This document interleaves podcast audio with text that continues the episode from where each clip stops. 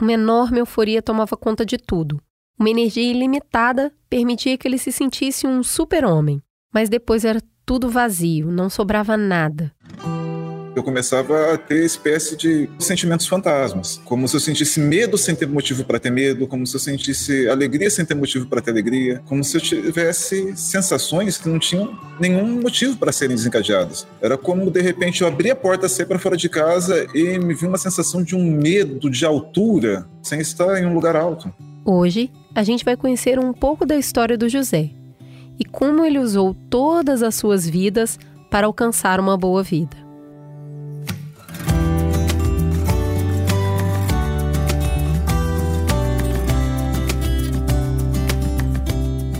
Eu cuido de mim? Foi para responder essa pergunta que criamos esse espaço aqui. Um podcast para a gente conversar sobre saúde mental além do raso, partindo de múltiplas vivências, apresentando diferentes linhas de tratamento e explorando as nuances de viver e conviver com transtornos mentais. Prazer! Esse é o Crônicas de um Cuidado, um spin-off do podcast Mamilos, comandado por mim, Cris Bartz, e produzido pela minha parceira Gilva Lauer. Um lugar de acolhimento que oferece um caminho para você não precisar mais se achar sozinho. E quem abriu a sua cabeça e o seu coração para mim dessa vez foi o José. Ele é nosso ouvinte e mandou a sua história para a gente contar aqui no podcast.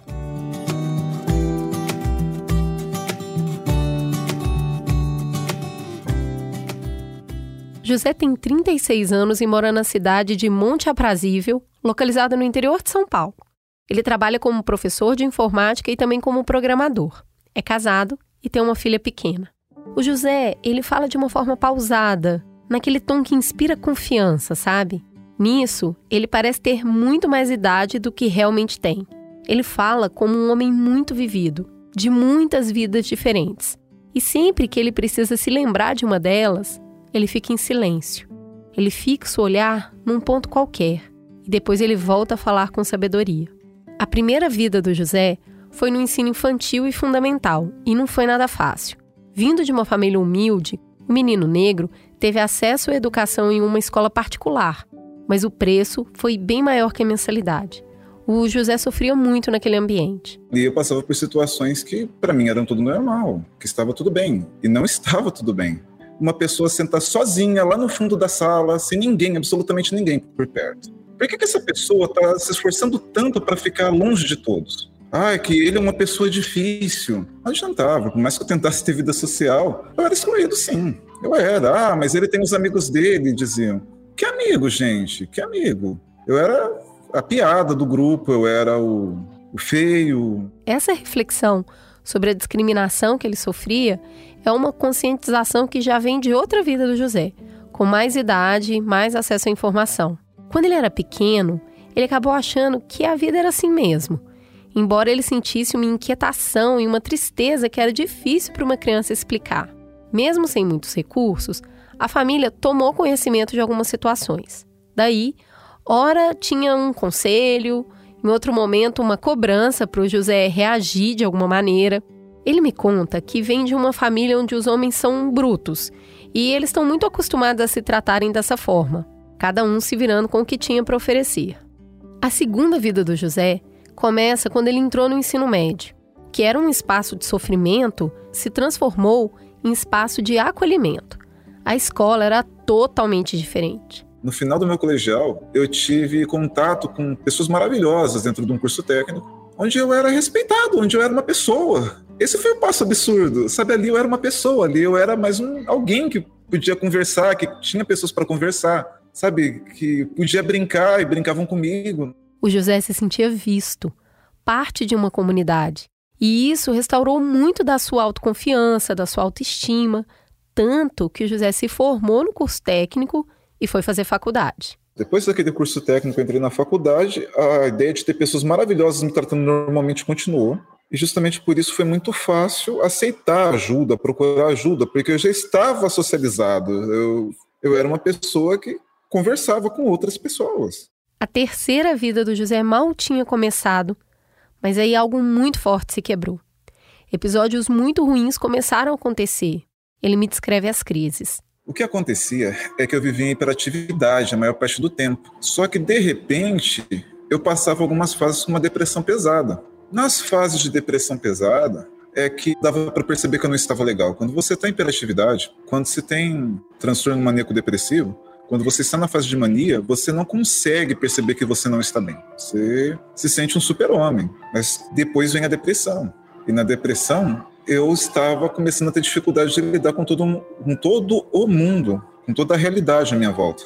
É, era uma coisa muito esquisita, porque eu começava a ter espécie de sentimentos fantasmas como se eu sentisse medo sem ter motivo para ter medo, como se eu sentisse alegria sem ter motivo para ter alegria, como se eu tivesse sensações que não tinham nenhum motivo para serem desencadeadas. Era como de repente eu abri a porta, saí para fora de casa e me vi uma sensação de um medo de altura sem estar em um lugar alto.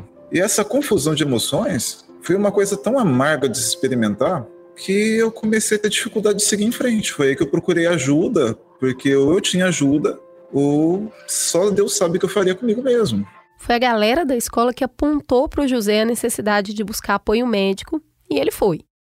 Ele só queria entender o que estava acontecendo e ele estava disposto a fazer o que fosse necessário para parar aquela montanha russa de emoções. A quarta vida do José começa no ano de 2006, prestes a completar 21 anos, quando ele foi diagnosticado com transtorno afetivo bipolar, TAB. Ele sente um alívio por ter encontrado um nome, embora esse nome não significasse muita coisa para ele no início. Mas o José passa a estudar o assunto. Ele também começa a se tratar, mas aí não enxergou o tratamento como bom. Ele se sentia muito lento. Antes, ele conseguia passar dias e mais dias estudando sem dormir, e de repente, ele não conseguia mais. Cadê as ondas de alegria, a coragem e o entusiasmo que estava sempre lá em cima? Nessa época, ele não compreendia que isso era um estado de mania. Isso leva a pessoa para uma euforia intensa. É uma energia aumentada, agitação, inquietação, mania de grandeza, menor necessidade de sono e muitas vezes agressividade. Vamos combinar. É um estado inebriante e não é fácil abrir mão disso. O José não queria sair da faculdade. Ele era feliz ali, ele sabia disso. Só que não estava dando certo. Com a medicação, ele não conseguia estudar. Sem a medicação, ele entrava em surto. Ele até tentou diminuir, mas aí. E os surtos pioravam. Na fase de depressão, além desses sentimentos fantasmas, de repente eu perdia qualquer razão e muitas vezes queria sair correndo, gritava. O surto era isso, era a perda completa de razão. É você não, não saber o que você está fazendo. Né? Você de repente está fazendo mal para uma pessoa querida, sem você ter noção do que está acontecendo ali. Então, é algo que a gente não pode correr o risco de ter. E foi assim que ele desistiu da faculdade e também desistiu do tratamento. A quinta vida do José começa com plena consciência do transtorno. Ele passou a se observar mais e também estudou saídas alternativas à medicação. Ele passou a dormir ao menos oito horas por noite, fazer atividades físicas e se alimentar melhor. E também ele começou a meditar. Meditar ajudou bastante pelo menos para mim ajuda e para outras pessoas conversei também, mas eu não estava 100% controlado não. Ele vai levando. Tenta ingressar outras três vezes na faculdade e as dificuldades iam aparecendo até ele desistir. Mas a rede de amizade criada na faculdade continuou. Ele se comunicava com os colegas por chat e ele passou a conhecer mais pessoas legais. E uma delas era especial. A Grace passou de amiga para namorada e de namorada para esposa. Ela saiu da cidade dela e foi morar com José para formar uma família. E eu pergunto se ele conversou com ela sobre os altos e baixos que ele sofria. Eu conheci ela, em um mês eu estava apaixonado por ela. E ela não admite a mesma coisa, não. Mas, mas eu sei que estava assim. E daí a gente começou a conversar, eu expliquei disso, eu falei dos meus problemas, né? Eu fui falando sobre a minha vida, para ver se é isso mesmo que a gente quer. E ela me ajudou muito durante todo esse tempo. As pessoas que gostam de você, que te querem bem, elas vão querer saber mais, elas vão querer ver como que elas podem te ajudar. Por exemplo, eu tenho um amigo, ele tá com algum problema, eu vou tentar ajudar ele. Eu vou querer ver ele bem porque é meu amigo, sabe? Porque é uma pessoa importante para mim. É assim que funciona. José também aproveita o curso técnico e presta um concurso público.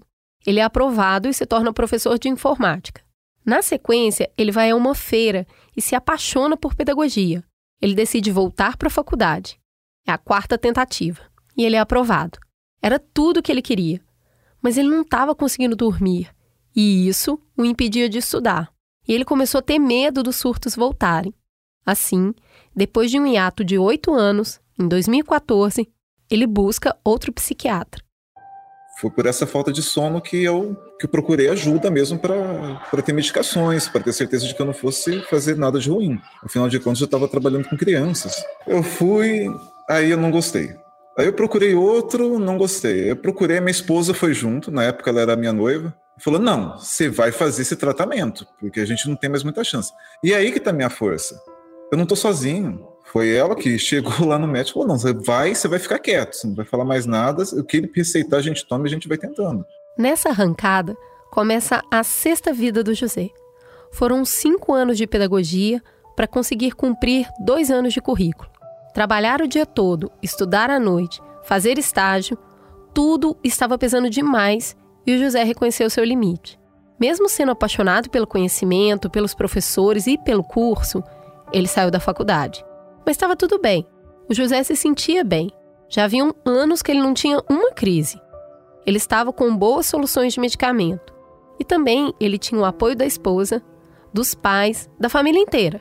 Eles foram entendendo a situação e aprendendo a amparar o José. Além disso, um bebê estava a caminho. A Grace e o José se tornariam pais. Mas aí, a pandemia chegou. Não consegui ter cabeça para lidar com tudo aquilo minha vida ficou de cabeça para baixo, minha depressão ficou muito pior do que era antes. Eu realmente fiquei muito distante. E é assim que começa, você começa a ficar cada vez mais longe de tudo que está à sua volta. E eu não ajudei tanto a minha esposa quanto eu deveria, eu reconheço isso. Né? Uma das coisas que me deixou muito chateado, inclusive, foi que uma das nossas cachorras, ela ela estava prenha. E um dos três cachorrinhos, ela qual ela deu à luz, morreu. E aí que eu fui ver, ela estava desnutrida, não estava nem alimentando ela direito durante esse tempo. Eu nem percebi isso, de tão distante que eu estava de toda a minha volta. Assim, isso me chocou porque as coisas começaram a ficar pior. Eu comecei a ficar muito paranoico com o vírus chegar perto da minha esposa. Ela também trabalha no hospital e eu já numa ausência absurda, com uma paranoia enorme de das pessoas não chegarem perto do bebê. Eu tive algumas crises no meio disso daí. Ele foi ao médico, ele pediu para mudar a medicação. Fez isso duas vezes, mas seu pedido foi negado. Foi mais de um ano de muitas crises, onde coisas ruins realmente aconteceram. Brigas com pessoas queridas, muita angústia, e ele começou a planejar coisas ruins. Quando ele viu a esposa chorando, porque ela não sabia mais o que fazer, ele começou a estudar novamente, buscando uma saída. Fez uma lista de psiquiatras e foi procurar alguém que pudesse resolver o seu problema. E ele encontrou. E aí veio outra medicação e ela estabilizou tudo. Veio também uma terapeuta muito boa para ajudar o José a lidar emocionalmente com tudo isso. E olha, uma vez estabilizado, foi algo muito surreal. Eu olhei para minha volta e vi várias coisas acontecendo que eu não que eu não percebia antes. Eu tô enxergando valores meus que eu não enxergava. Eu tô enxergando como ser um apoio melhor para minha esposa, tem médicos muito bons, sim. O negócio é continuar insistindo, procurar segunda opinião se você acha que não está bem, tentar dar chance para o médico, porque medicações demoram 15 dias, 30 dias para começar a fazer efeito. Mas é a chance que a gente tem de seguir uma vida normal, né? Então, por que não? Por que não ir atrás disso? Agora, José está vivendo a sua sétima e melhor vida. Eu já joguei a toalha muitas vezes. Eu desisti. Eu desisti várias vezes. Foram várias mesmo. É por isso que eu insisto tanto na importância do que é ter apoio. Eu tenho muita sorte de, de ter os pais com a boa vontade que eu tenho, de, de ter a minha esposa. Cara, até até minha sogra, cara. Eu sou o José que faz muita coisa ruim, sim, por causa do transtorno. Isso não faz eu deixar de ser o José. E é por isso que o José tem que saber lidar com o transtorno dele, sim, para que o transtorno fique sob controle. Sabe, eu, eu sou os erros que eu cometo também. Agora, o que eu vou fazer com esses erros? Me crucificar? Não. Vou me punir? Não vou. Eu vou aprender a lidar com eles. Sabe, porque da mesma forma que eu posso cometer algumas coisas chatas por causa de transtorno bipolar, pessoas que não têm transtorno também vão fazer algumas coisas que são chatas. Então eu eu não sou diferente de uma pessoa nesse ponto, sabe? Eu também vou fazer isso. Só que tem uma diferença eu tenho uma vantagem, porque eu conheço melhor o meu problema e eu sei melhor como lidar com ele. Nem sempre eu soube, mas conforme o tempo foi passando, eu fui procurando mais e mais sobre isso. Um transtorno, ele não é o fim do mundo. Um transtorno como o meu, que é para a vida toda, ele não é motivo para jogar toalha. Sabe, tem como lidar com ele, tem como seguir uma vida muito bacana ainda assim. Eu tô muito feliz. Eu não tô um super-homem que pode fazer tudo, sabe? Mas eu tô muito feliz porque eu. Ah. Porque agora eu tenho uma vida. Essa é a melhor definição. Vida longa sua vida, José. E essa história ainda tem um bônus. O pano de fundo de todas as vidas do José é a educação. A escola inicialmente foi um lugar de muita dor e exclusão. Depois, se transformou num lugar de afeto e acolhimento. Tanto que ele se tornou professor. Ele continuou estudando pedagogia para tentar ser um professor melhor. Não só isso, ele continuou estudando para buscar informação para ser uma pessoa melhor para aprender a lidar com a sua condição. Hoje, ele também trabalha como desenvolvedor de jogos educativos para ajudar a incluir crianças na escola, para que elas sejam vistas, aprendam a vencer desafios e sejam mais felizes, assim como ele. A educação salvou a vida do José e hoje ele trabalha para salvar a educação.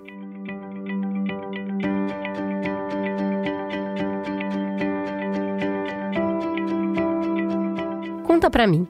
Você já passou por algo parecido com o que o José passou? Ou conhece alguém que enfrenta tudo isso? Eu quis contar a história do José porque às vezes os desafios são tão difíceis que a gente pode pensar que não tem jeito, mas tem sim. E eu acho que o José explica isso melhor do que ninguém. Todo mundo merece uma boa vida.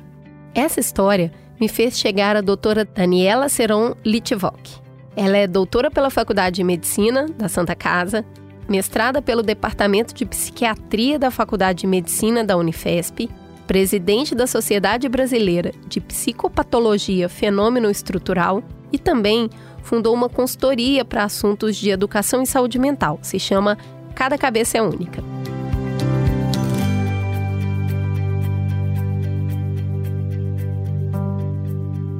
Doutora Daniela, o transtorno afetivo bipolar ele ainda gera muitas dúvidas por não ser tão difundido como a depressão ou a ansiedade. Existe um fator desencadeante ou a pessoa nasce com isso? Como surge? É genético? O transtorno bipolar, ele é menos difundido, até mesmo porque ele é menos frequente. Então, se a gente for pegar na população, a gente vai ter muito mais gente com depressão e ansiedade e menos gente com transtorno bipolar, exatamente por isso que ele é menos difundido. Geralmente, transtorno bipolar, você tem uma predisposição hereditária para ter. Então, você tem outras pessoas na família que vão desenvolver o quadro, mas ter essa predisposição hereditária não diz que você vai desenvolver. Você pode desenvolver em algum momento da sua vida. Então, também não é uma coisa para pensar como ah, minha mãe tem, meu pai tem, eu também terei. É muito diferente, assim. Todos esses quadros psiquiátricos, a gente coloca o termo que são multifatoriais. Então, assim, você tem a predisposição hereditária que existe claramente para alguns quadros, o transtorno bipolar é um deles. Uma situação emocional familiar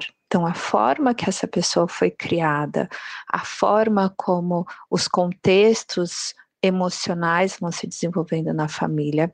A gente tem hoje muito claro, por exemplo, que a educação na primeira infância, não só a educação do ponto de vista escolar, mas a educação emocional na família na primeira infância é um preditor de saúde mental para a vida inteira. E a terceira é a história biográfica dessa pessoa. Então, as coisas que aconteceram na vida dessa pessoa. Então, às vezes ela tem um ambiente ótimo, uma questão hereditária que tinham poucos riscos, e aí acontecem eventos muito traumáticos, eventualmente catastróficos para essa pessoa. Então, é, é uma mistura das três coisas. Então, pensar em quadros hereditários para a saúde mental é o menos importante. O mais importante é pensar se a gente cuida para que as pessoas possam ter histórias de vida uh, saudáveis que tanto os fatores ambientais, familiares, emocionais como individuais pudessem promover, porque mesmo uma pessoa que tem uma hereditabilidade muito grande para desenvolver um, um transtorno mental, um quadro de saúde mental, se ela tiver um ambiente muito protegido, muito saudável, ambiental e individual, esse fator hereditário por si só não tem tanto peso. Não é à toa que a gente tem conversado tanto sobre a importância de uma infância saudável, né? Agora, a gente ouviu na história do José que ele tomou diferentes tipos de medicação ao longo dos seus tratamentos. É importante que a pessoa fique atenta nisso. Um remédio pode parar de fazer efeito desejado com o tempo? E sobre os remédios? Mesmo pessoas lidando com os mesmos transtornos, o tratamento é diferente para cada um? A maior parte das vezes, as medicações psiquiátricas elas conseguem ah, um bom manejo de sintomas e, e a pessoa melhora da sintomatologia, mas é, elas não são necessariamente resolutivas. Então, por exemplo, especificamente para o transtorno afetivo bipolar, o que a gente consegue com a medicação é evitar grandes crises, mas a gente não consegue, na grande maioria das vezes, fazer com que essa pessoa não tenha ainda oscilações ao longo da vida com situações em que ela fica mais deprimida, mesmo em uso da medicação. Isso é, é uma realidade da nossa real capacidade uh, de tratamento. Outra coisa que o José conta é que ele teve em alguns momentos muitas dificuldades de concentração, de prestar atenção. É, muitas vezes as pessoas relacionam isso com o remédio, até porque tem toda essa história que é real, de décadas atrás, que as medicações psiquiátricas traziam muitas uh, questões cognitivas, de lentificação cognitiva. Hoje em dia, essas medicações mais novas, apesar delas não serem 100% eficientes de eliminar crises, elas não têm mais tanto impacto, ou quase praticamente não tem impacto, no raciocínio, na cognição, prestar atenção, concentração. Agora, o que tem muito impacto é o quadro em si. Então, estar num quadro de depressão ou estar num quadro de euforia faz com que a pessoa tenha uh, alterações de atenção, de concentração. É impossível, se você está muito deprimido, prestar atenção e se concentrar em alguma coisa. Assim como no transtorno afetivo bipolar, é impossível, se você está agitado, prestar atenção ou ter concentração. E é uma coisa importante para a gente pensar, porque às vezes a pessoa está tomando medicação, a medicação está sendo efetiva naquilo que ela dá conta de ser, que é evitar uma grande crise, mas não dá conta uh, de evitar crises menores, ou não dá para não dá conta de não deixar o José, por exemplo, ainda um pouco deprimido. Tem uma outra coisa importante para dizer. Dentro da gama de possibilidades de medicações, existem reações muito específicas. Então, sim, é verdade que algumas pessoas podem reagir, por exemplo, com muita sonolência com um remédio e uma outra pessoa não ter tanta sonolência com outro remédio. Então, também tem a importância de se pensar, principalmente nos quadros nos tratamentos psiquiátricos, que são tratamentos individualizados, que é, a gente tem as medicações indicadas para o quadro, mas dentro dessas medicações indicadas para o quadro, quais são as medicações indicadas para a pessoa? Tem uma gama importante de variações. Né? E da importância, o José reconhece, fala isso, assim, a importância de ter um médico, um psiquiatra uh, e um psicólogo que ele vá e, e, que seja uma pessoa que esteja aberta a escutá-lo e que seja uma pessoa uh, que esteja junto com o José para trabalhar para que eles possam achar qual é a melhor uh, intervenção medicamentosa e psicoterápica para que José possa ter uma vida boa, independente do quadro. A meta é para que José tenha uma vida boa. O tratamento em saúde mental é muito pensado nisso, assim, como ajudar o José e todos os Josés que receberam seus diagnósticos a terem uma vida boa, que ele possa fazer o que ele quer, que ele não tem que ficar largando, né? Ele conta aí que ele está na quinta faculdade é, e provavelmente ele largou essas faculdades todas por todas essas crises que ele tenha, que ele possa ficar estável ao ponto de terminar a sua faculdade, de ter uma relação estável e positiva com a sua filha e com a sua esposa, de ter um trabalho, de ter um emprego, de construir uma história positiva para ele mesmo. Muito obrigada pelas informações, doutora Daniela.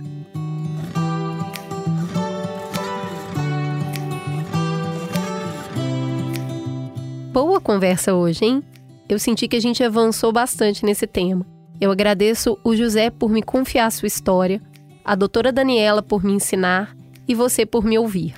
Se você quiser, você pode fazer assim como o José, me contar a sua história. É só entrar no perfil do arroba mamilospod no Instagram. Lá nos destaques tem um formulário que você pode escrever a sua história. Quando ela for selecionada, a gente entra em contato para fazer uma entrevista. Se você preferir, você pode usar o bom e velho e-mail no endereço mamilos@b9.com.br. Eu prometo que eu vou escutar você e procurar um profissional para nos ajudar a avançar na busca de uma vida com mais saúde mental. Um abraço apertado, se cuidem e até o próximo Crônicas de um Cuidado.